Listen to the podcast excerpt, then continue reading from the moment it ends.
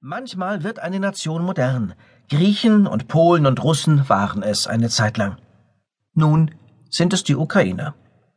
Die Ukrainer, von denen man bei uns und im übrigen Westen nicht viel mehr weiß, als dass sie irgendwo zwischen Kaukasus und Karpaten wohnen, in einem Land, das Steppen und Sümpfe hat, dass die ukrainische Etappe wegen der erhöhten Etappenzulage eine verhältnismäßig angenehme war. Außerdem hat man die höchst unbestimmte Vorstellung von einem ukrainischen Brotfrieden dank dem politischen Dilettantismus eines österreichischen Kriegsdiplomaten. Im Übrigen sind Ukrainer eines jener Völker, von denen man nicht bestimmt sagen kann, ob sie nur Menschenfresser oder gar auch Analphabeten sind.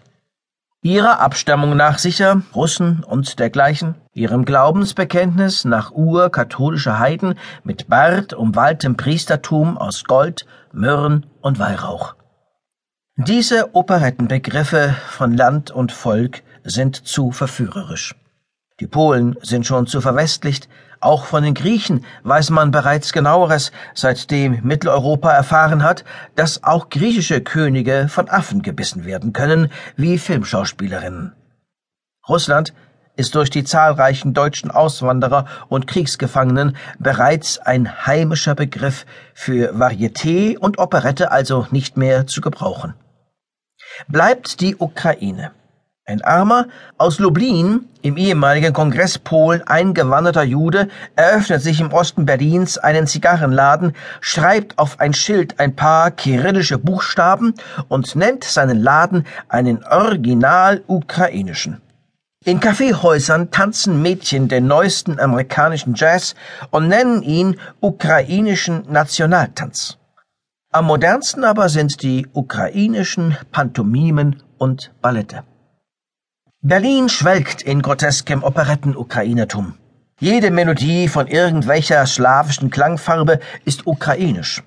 Zu dieser Mode haben freilich die echten Ukrainer selbst den Anlass gegeben, und zwar durch den ukrainischen Sängerchor, der hier, wie in mehreren europäischen Großstädten, einige Male mit riesengroßem Erfolg aufgetreten ist und der Konjunktur selbst einen Tipp gegeben hat, wie aus einem nationalen und politischen Begriff Geld zu machen wäre.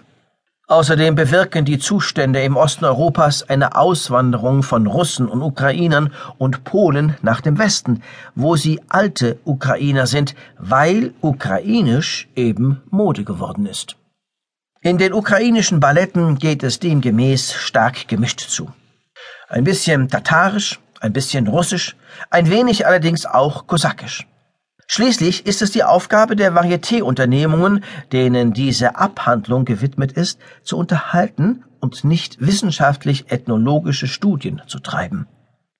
Aber man sollte Volkskunst nicht entstellen, schon gar nicht die Kunst eines augenblicklich wehrlosen Volkes, dem Bolschewisten und Polen die Heimat geraubt haben.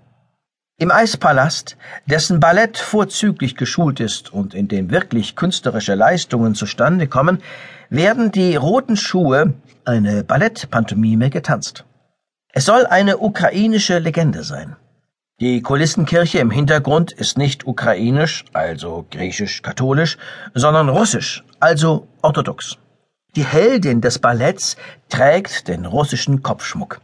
Ukrainerinnen tragen nur Blumen im Haar, weiße Blusen mit blau-roten Ornamenten an den Ärmeln und Rändern, niemals seidene, goldbetreßte Jacken. Tscherkessen haben nie in der Ukraine gelebt, sondern im Kaukasus. Die ukrainischen Bäuerinnen tragen kurze Stiefel, niemals weiße Tanzschuhe. Die Tänze sind mit Ausnahme eines sogenannten Hopaks und einer Kolomeika russisch. Die Geschichte des ukrainischen Kosakenhelden und Aufrührers Masepa, der, wie aus der Geschichte bekannt ist, vom polnischen König nackt auf den Rücken eines Pferdes gebunden und so ein paar Tage durch die ukrainische Steppe geschleppt wird, kann man in Sarasanis Zirkus sehen. Auch hier spielen russische Motive in ukrainische Nationalhistorie hinein. Ukrainische Geistliche sind griechisch-katholisch, und tragen keine Popenbärte. Das ukrainische Ballett Glasserows ist ukrainisch